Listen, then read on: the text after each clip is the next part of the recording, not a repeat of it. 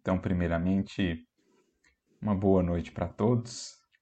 Que Jesus, nosso divino amigo, nosso divino mestre, abençoe e inspire a todos nós, que nós sintamos o seu coração, o seu sentimento a nos envolver, que a gente também esteja de coração aberto, receptivo às inspirações dos benfeitores, que sempre se aproveitam desses momentos em que buscamos a luz, em que nos concentramos no conhecimento superior, para ali lançarem em nossa mente sementes de vida nova, de renovação. Então, que a gente esteja nessa postura espiritual para a gente poder aproveitar ao máximo esse momento em que estaremos aqui juntos. Juntos mesmo, para além da distância física, em espírito e também aproveitando a internet, podemos nos conectar ainda mais, estreitar laços, para podermos nos ampararmos uns aos outros na caminhada. Então eu gostaria também de agradecer na pessoa da Fatiz, a querida amiga, mais uma vez pelo convite. É sempre uma imensa alegria estar, visitar esse cantinho abençoado, mesmo que virtualmente, né? A gente agradece de coração a oportunidade. Sempre nos, nós saímos refeitos, assim, é, reenergizados né, dessa experiência, desse contato fraterno. E para nossa reflexão nesta noite, nós separamos uma mensagem do benfeitor Emmanuel que nos leva a refletir sobre um assunto muito importante, que é o nosso diálogo com Deus, ou melhor, a maneira pela qual nós temos entendido as respostas divinas. Porque uma coisa que nós vamos aprendendo com a doutrina espírita, e isso vai ficando cada vez mais claro quando nós vamos compreendendo o que o Espiritismo nos mostra, as leis espirituais que regem o mundo espiritual, que regem o universo, a maneira pela qual os espíritos atuam, o quanto eles nos influenciam, os espíritos que atuam em nome do Criador a conduzir a cada um de nós, a humanidade como um todo. Quanto mais a gente vai entendendo isso, é mais claro se vai tornando para nós o quanto nós nunca estamos desamparados, o quanto a providência rege os destinos de cada um de nós, respeitando-nos, naturalmente, o livre-arbítrio.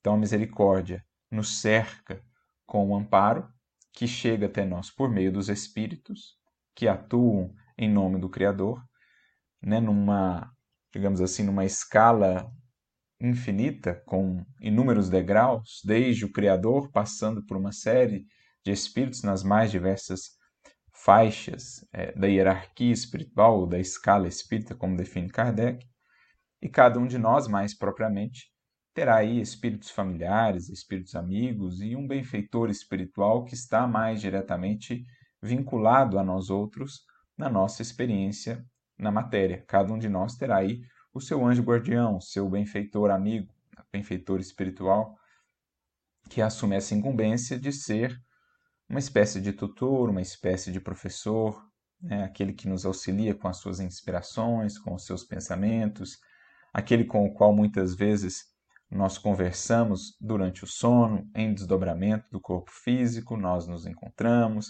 revisitamos às vezes alguns planejamentos, algumas propostas de antes de voltarmos à matéria, para que não nos esqueçamos, porque é comum aqui na matéria nos esquecermos das tarefas, das propostas com as quais nos havíamos comprometido antes de voltar à matéria. Então, daí também uma das finalidades do sono, proporcionando o desprendimento do espírito, é fazer com que possamos dialogar com esses benfeitores, eles atuando então em nome do Criador mas o que nós vamos aprendendo é que temos um instrumento fundamental para que esse diálogo se dê de maneira efetiva, se dê de maneira propícia. Esse recurso é o recurso da prece.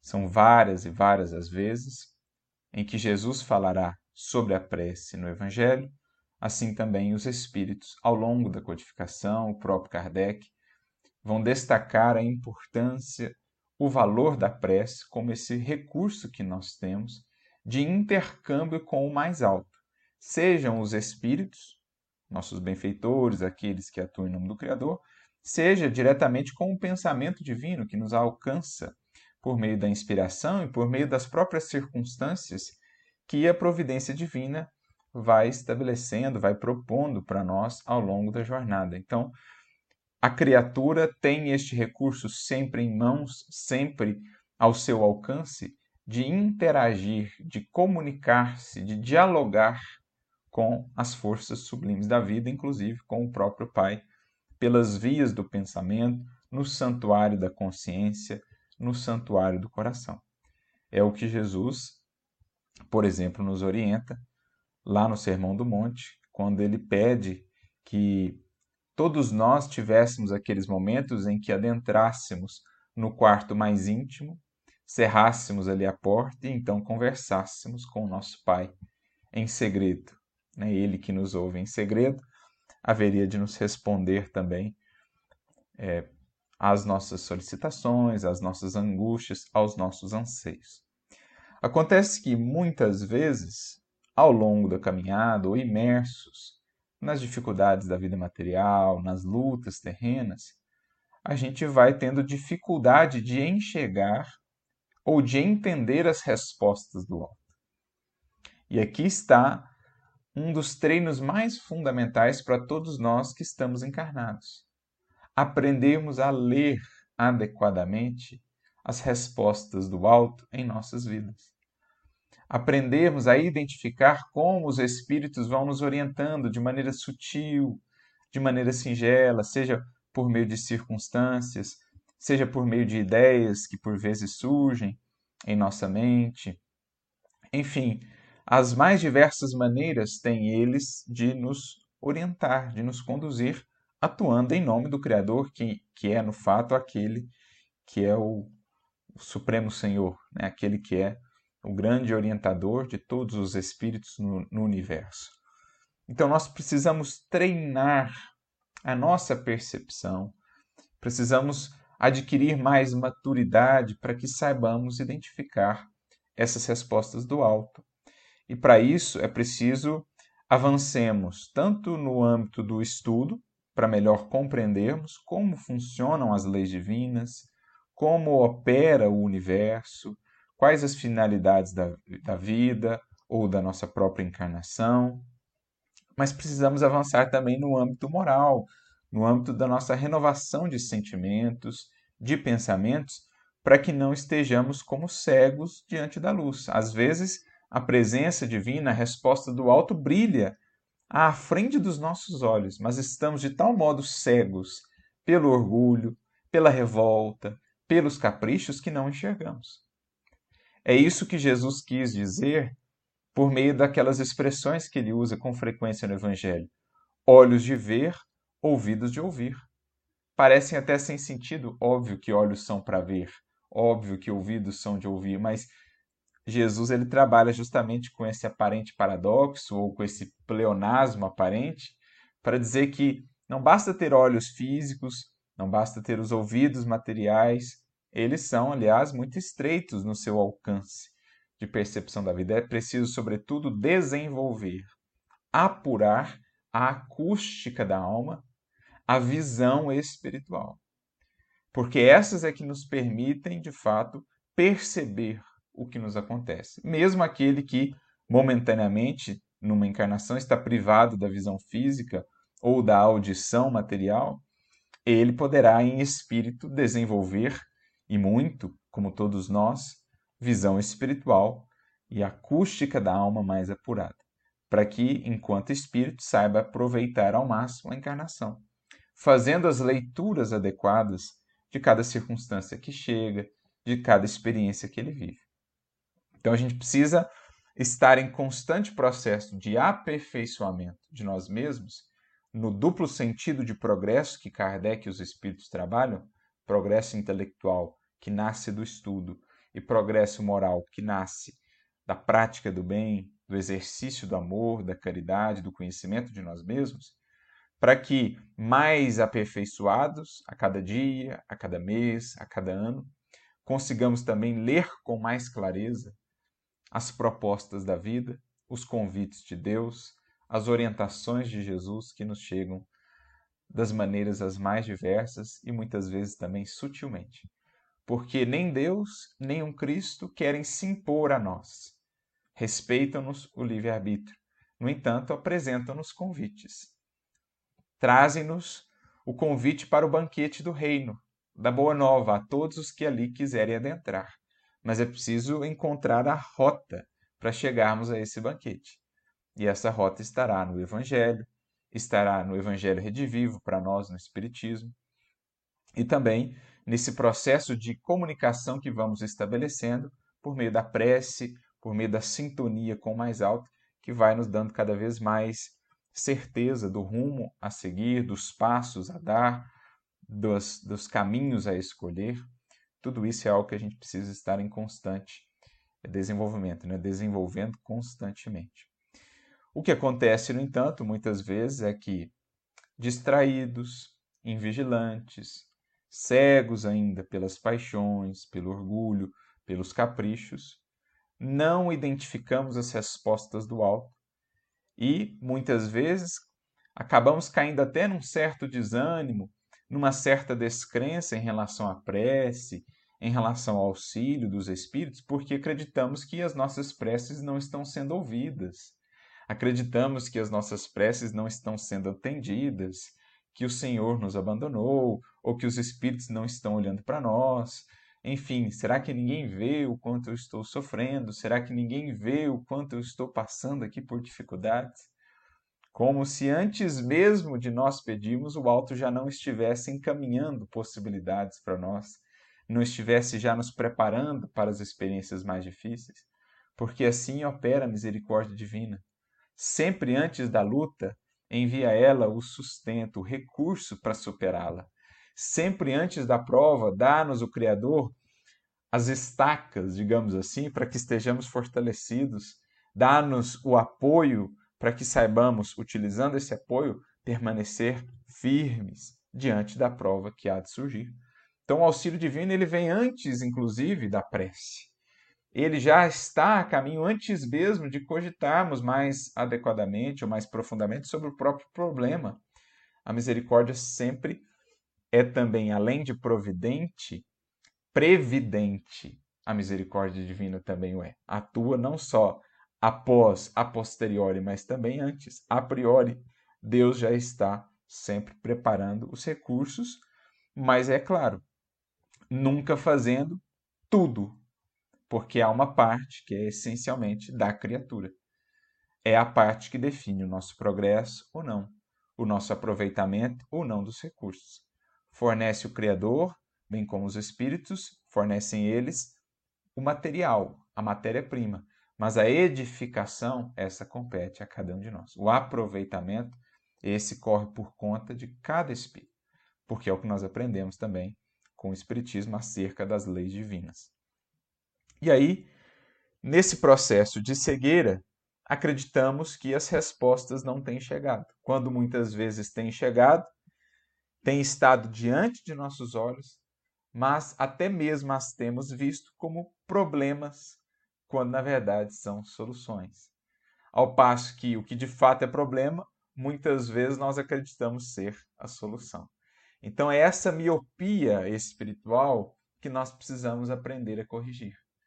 E nesse sentido, então, Emmanuel nos traz uma mensagem, que é a mensagem que eu mencionei no início, que será o tema da nossa reflexão hoje, que se encontra no livro Vinha de Luz, capítulo 166, cujo título é exatamente Respostas do Alto.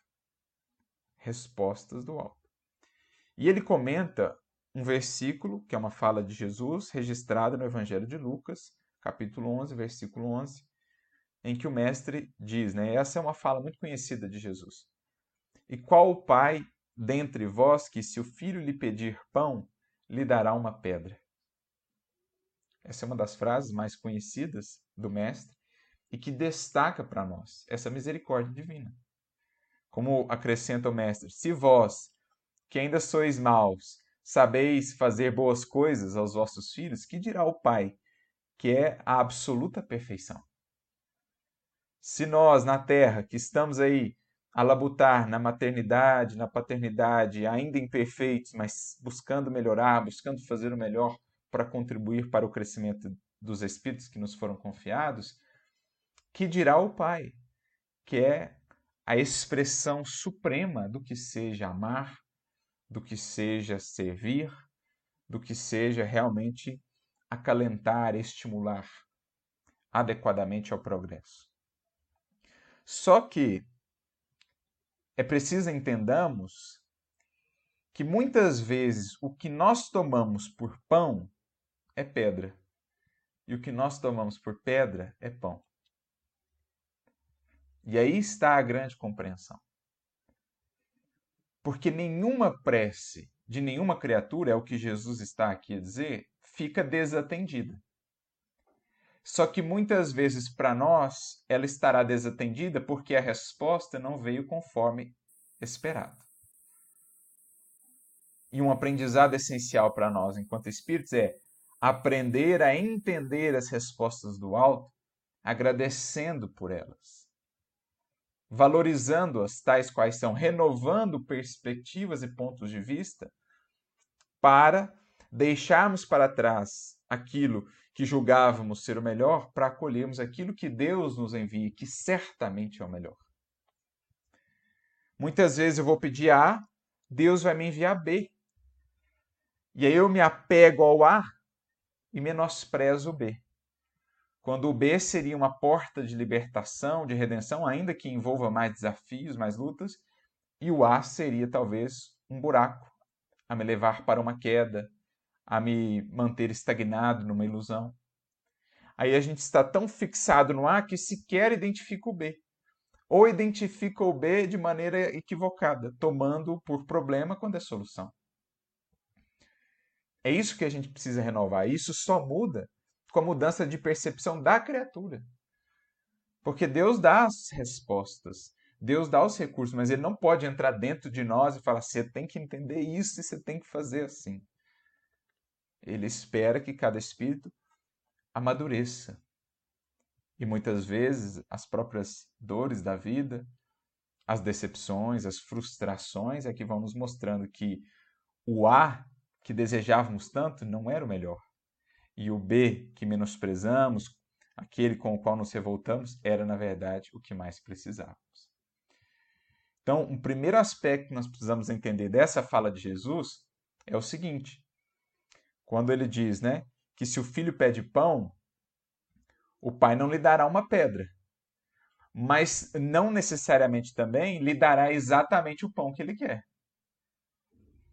lhe dará o pão que ele precisa.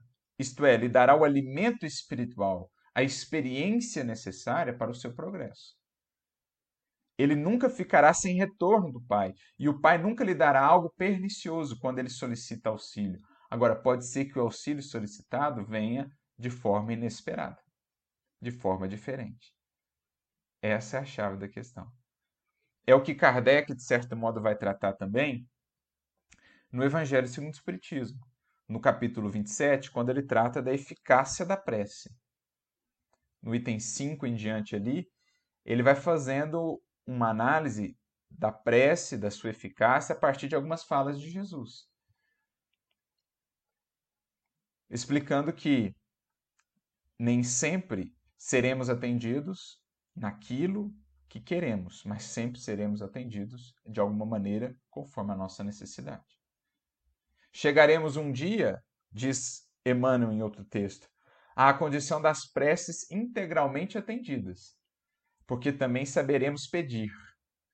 Até lá, no entanto, as nossas preces muitas vezes serão atendidas de maneira diversa e nós consideraremos que não foram atendidas, mas o foram.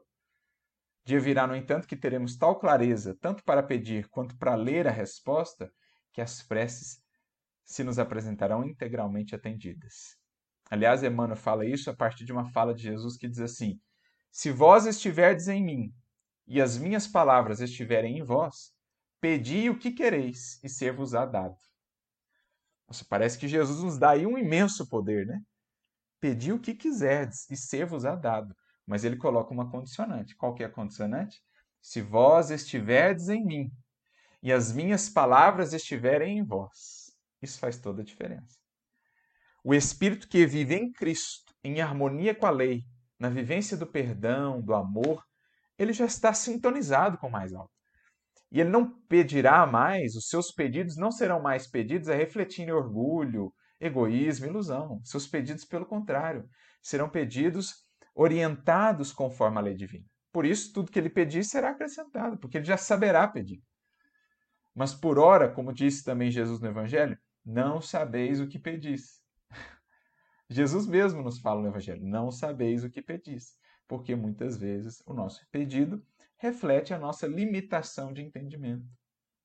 Reflete ainda o nosso orgulho, a nossa revolta, né? aquela exasperação de momento que a gente pede uma coisa que, passado às vezes um dia, uma semana, a gente fala: o que, que eu estava pedindo para Deus? Onde eu estava com a cabeça para pedir algumas coisas assim?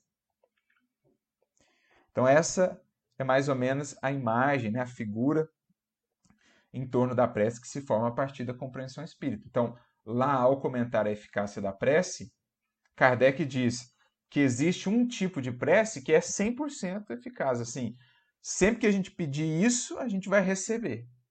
Quando pedimos coragem, inspiração, paciência para superarmos os desafios. Agora, as outras, aquelas em que a gente pede talvez alguma coisa material, quando a gente pede que aconteça isso ou aquilo outro, pode ser que ela não será atendida naqueles modos, mas de alguma maneira o será. Sempre todas as preces são atendidas, mas a porcentagem, digamos assim, conforme o que esperávamos, poderá variar a depender das nossas necessidades. Até porque, quanto mais maduro é o espírito, isso a gente aprende até também no Livro dos Espíritos, quando, por exemplo, na questão 266, Kardec trata da preparação reencarnatória, da escolha de experiências, da qual o espírito participa antes de voltar para o corpo. Kardec pergunta assim: ah, já que ele participa da escolha, não seria natural que ele escolhesse apenas as provas mais fáceis? As experiências mais tranquilas? E os espíritos respondem: para vós pode parecer isso, mas aqui a visão é completamente diferente. Porque o espírito, ainda mais o espírito mais maduro, ele enxerga as coisas de muito mais alto. E ele vê que as comodidades, as facilidades, muitas vezes são estagnação do espírito.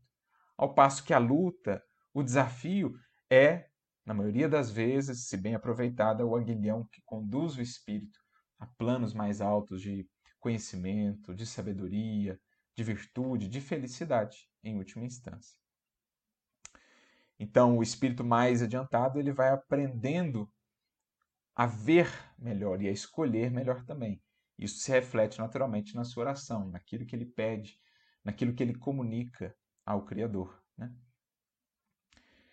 Emmanuel, então, ao comentar essa fala do Mestre, ele diz o seguinte: Nos círculos da fé, encontramos diversos corações extenuados e desiludidos referem-se à oração à maneira de doentes desenganados quanto à eficácia do remédio, alegando que não recebem respostas do alto. Então, inúmeros corações, por não compreenderem esse processo e por não buscarem uma visão mais ampliada, mais elevada do que de fato são as suas necessidades, do que de fato são as finalidades da vida, muitos corações acabam caindo nesse estado de desânimo, ah, mas a prece não adianta, o que eu mais tenho feito é prece, tenho pedido para todo mundo orar por mim, mas parece que não adianta em nada, parece que as respostas não vêm. Quando a gente chega a esse tipo de afirmação, que uma sirene possa se acender em nós, um alerta possa ser emitido, para que a gente pare, reflita melhor e peça ao Criador, antes de pedir isso ou aquilo outro, que a gente peça visão, que a gente peça entendimento, como aquele cego fez com Jesus, quando o mestre está chegando em Jericó e encontra ali Bartimeu, o cego de Jericó. O mestre volta-se a ele e diz: Que queres que eu te faça? Olha a pergunta do mestre. E ele responde com profunda sabedoria, ensinando-nos a todos: Senhor, que eu veja. Então, muitas vezes nós estamos na condição do cego de Jericó. Aflitos ali, né, à margem do caminho, desanimados, desalentados. Mas se tivermos como ele a lucidez, a coragem de nos erguermos e ir buscar a Jesus, irmos buscar a Jesus, deixando para trás as capas da ilusão, como ele o fez, saibamos pedir primeiramente, antes de pedir A ou B, isso ou aquilo, essa ou aquela posse, este ou aquele acontecimento, saibamos pedir visão. Porque essencialmente não precisamos ou não precisaríamos pedir nada mais do que isso, visão. Porque Deus sabe muito mais do que precisamos do que nós próprios. Então, se pedíssemos visão, entendimento, já teríamos o de que necessitamos para seguir adiante, certos de que a misericórdia vela por nós antes mesmo de concebermos é, aquilo que precisamos, antes mesmo dos problemas nos alcançarem, o auxílio já está a caminho. Entretanto, continua Emmanuel, a meditação mais profunda lhes conferiria mais elevada noção dos divinos desígnios entendendo, enfim, que o Senhor jamais oferece pedras ao filho que pede pão. Então vejamos o que Emmanuel diz: que uma meditação mais profunda conferiria uma visão ou uma noção mais elevada dos divinos desígnios. Ou seja, quando a gente fica na superficialidade de nós mesmos, da vida, do conhecimento espiritual, assim também será a nossa visão superficial. Agora, quando nós estamos sinceramente buscando um aprofundamento em nós mesmos, no processo de autoconhecimento, no processo do estudo, no esforço da nossa transformação, assim também a nossa visão vai ganhando mais profundidade. E eu vou vendo mais além.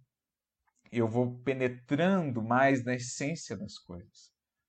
Agora, com a medida com que nós medimos, seremos medidos pela vida. Então, se eu tenho adotado uma postura de superficialidade, a vida me responderá com uma visão superficial.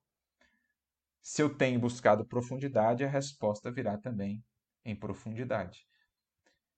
Esse é um aspecto que Emmanuel destaca para nós. Tudo isso para que venhamos a entender que o Senhor jamais oferece pedras ao filho que pede pão.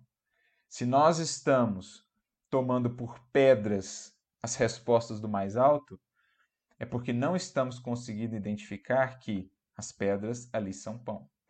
Porque muitas vezes as lutas é que são o pão do espírito, dirá Sheila, uma mensagem do Chico. Muitas vezes as dificuldades é que serão o pão que nos nutre, que há de nos fortalecer para nos habilitarmos a novos planos de vida, para engrandecermos a nossa alma, nos tornarmos capazes de albergar mais felicidade, mais paz, mais luz. Muitas vezes serão as pedras que na verdade são pão. Então, é preciso tenhamos atenção. Se estamos tomando as respostas divinas como respostas desagradáveis apenas, ou sequer se sequer as estamos enxergando, é preciso ver o que, que nós estamos entendendo ou buscando por pão. É a comodidade, é aquilo que ilude o espírito ou é aquilo que de fato vem a me aperfeiçoar? O próprio apóstolo Paulo, numa fala sua na carta aos Hebreus, capítulo 12, versículo 11, ele diz assim: que muitas vezes a correção divina em nossas vidas não é, num primeiro momento, motivo de gozo, motivo de alegria, mas antes de aflição. Mas depois acrescenta ele, para os que se permitem ser exercitados pela correção divina, ela produz neles frutos de justiça, de paz, de mansidão. O que, que Paulo está dizendo, em outras palavras?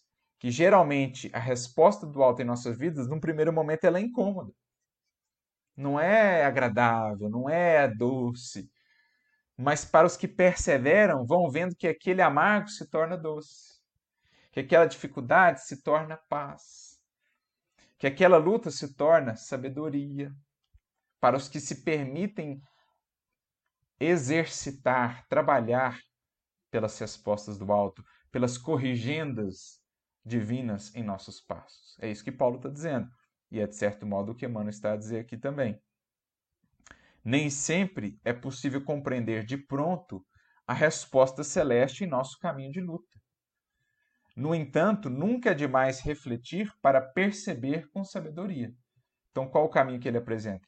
Refletir para perceber com sabedoria. E a nossa reflexão será tanto mais apurada quanto mais recursos iluminativos já tivermos ajuntado em nós por meio do estudo, por meio da prece, por meio do acerenar das emoções. Porque com as emoções tumultuosas, a nossa reflexão é sempre caótica. Nós não conseguimos enxergar com clareza. Como um, um lago cuja água está agitada, eu não consigo ver ali o reflexo da lua, eu não consigo ver ali o reflexo das estrelas, eu não consigo identificar ali a harmonia do céu quando a água é agitada. Mas no lago plácido, de águas serenas, eu consigo vislumbrar o reflexo do céu ali refletido. Assim também nós, imaginemos a nossa mente como um lago, agitado ou sereno. A depender da condição, a nossa reflexão será proveitosa ou será ela caótica, não vamos enxergar nada com clareza. Por isso ele diz: é refletir para perceber com sabedoria. Mas para refletir com profundidade é preciso serenar a mente, serenar as emoções, é preciso acender luzes no íntimo da alma a partir do estudo e da oração. Aí somente a gente vai percebendo com sabedoria. Em muitas ocasiões, a contrariedade amarga é aviso benéfico e a doença é recurso de salvação. O Emmanuel mesmo tem uma outra mensagem no livro Seara dos Médiuns, no capítulo 14, chamada Oração e Cura. E ele vai dizer assim que muitas vezes em nossos passos, a lesão, ou as chagas, ou a inibição, ou a enfermidade, na verdade são remédios que nós mesmos solicitamos na farmácia de Deus. Antes de para cá retornarmos, nós mesmos, espíritos lá no mundo espiritual mais conscientes, vislumbrando com mais clareza a vida, rogamos, inspirados, auxiliados pelos nossos benfeitores na farmácia da vida, os remédios, às vezes da dor, o remédio amargo da dificuldade, de uma enfermidade, de uma contrariedade. E aí, quando ele vem na experiência material, a gente reluta, a gente recua. Mas é preciso reconectar com os planejamentos com as propostas. A farmácia de Deus, ela é misteriosa muitas vezes em sua alquimia. E aquilo que tomamos por um remédio assim altamente destrutivo será às vezes o que mais nos cura, o que mais contribui para o saneamento do nosso ser. Então é isso que Emmanuel está dizendo. Muita, em muitas ocasiões, a contrariedade é um aviso benéfico, a contrariedade amarga impedindo que a gente siga em determinado rumo, encontrando dores ainda maiores mais adiante. Então ela avisa antes para que as dores não sejam tão intensas. Assim também a doença ou um revés é muitas vezes um recurso de salvação. Quantos espíritos encarnados num leito, numa circunstância difícil, não refletiram profundamente sobre os valores que cultivavam, sobre o que estavam fazendo da sua vida, sobre o que buscavam, e tornaram-se outras pessoas depois da enfermidade. Mesmo aqueles que acabaram vindo a desencarnar, o corpo talvez tenha perecido, mas deixou aquele corpo um espírito completamente renovado, mais humilde, mais paciente, e aí vai seguir a sua jornada no mundo espiritual para novos planos, novas realizações. Não poucas vezes, acrescenta Emmanuel, as flores da compaixão do Cristo visitam a criatura em forma de espinhos. Então, quantos espinhos não são recursos transformadores? Porém, quantas flores de tentações e prazeres acabam não sendo venenos para o espírito? Quanta coisa que num primeiro momento é agradável, satisfaz, mas ali mais adiante representará lágrimas, reajustes, expiações. Quanta coisa não é amarga, difícil, dolorosa, mas daqui daqui um tempo não representará liberdade, leveza, suavidade, saúde espiritual. Então não podemos nos fixar apenas na primeira feição de uma experiência, apenas no, na, na página. É preciso também aprendamos a ler o verso, porque no verso muitas vezes está a mensagem principal de cada experiência. Em muitas circunstâncias da experiência terrestre, as bênçãos da medicina celestial se transformam temporariamente em feridas santificantes. Que dirá um Jesus Gonçalves. que teve nas feridas da ranceníase, né, da lepra, o seu caminho de redenção espiritual. Que dirá um Jerônimo Mendonça, o, o gigante deitado, que fez da sua paralisia e da sua cegueira caminho de movimentação, de soerguimento espiritual e de acréscimo de visão em espírito. E outros tantos exemplos que poderíamos enumerar. Em muitas fases da luta, o Senhor decreta a cassação de tempo ao círculo do servidor para que ele não enche os dias com a repetição de graves delitos. E não raro dá-lhe fealdade ao corpo físico para que sua alma se ilumine e progrida. Então, às vezes, temos menos tempo na matéria até para não podermos seguir equivocando-nos ainda mais e nos comprometendo ainda mais. Às vezes, as feições do corpo não serão as mais belas para que saibamos valorizar mais a beleza do espírito, que é o que de fato importa. Tudo é recurso para o espírito que quer aproveitar, que quer entender as respostas do alto. Se a paternidade terrena, imperfeita e deficiente, vela em favor dos filhos, que dizer da paternidade de Deus que sustenta o universo ao preço de inesgotável amor? O todo compassivo nunca atira pedras às mãos súplices que lhe rogam auxílio. Essas mãos né, que rogam auxílio, se estiverem de fato abertas, nunca voltarão sem recurso. A questão é que muitas vezes as nossas mãos estão abertas para algumas respostas de Deus e fechadas para outras. Aí a gente volta de mãos abanando porque nós não temos querido acolher ou desejado acolher o que ele tenha, tinha e tem a nos dar. E aí o Emmanuel então conclui: Se te demoras, pois, no seio das inibições provisórias, permanece convicto de que todos os impedimentos e dores te foram concedidos por respostas do alto aos teus pedidos de socorro, amparo e lição com vistas à vida eterna. Isto é, tendo em vista a realidade espiritual que é a que permanece. Tudo na matéria passa, por mais que dure uma encarnação inteira, é a experiência que passa, segue o espírito, se assim escolher, se aproveitar, mais maduro, mais sábio, mais livre, mais leve espiritualmente para outras experiências, para outras etapas da caminhada.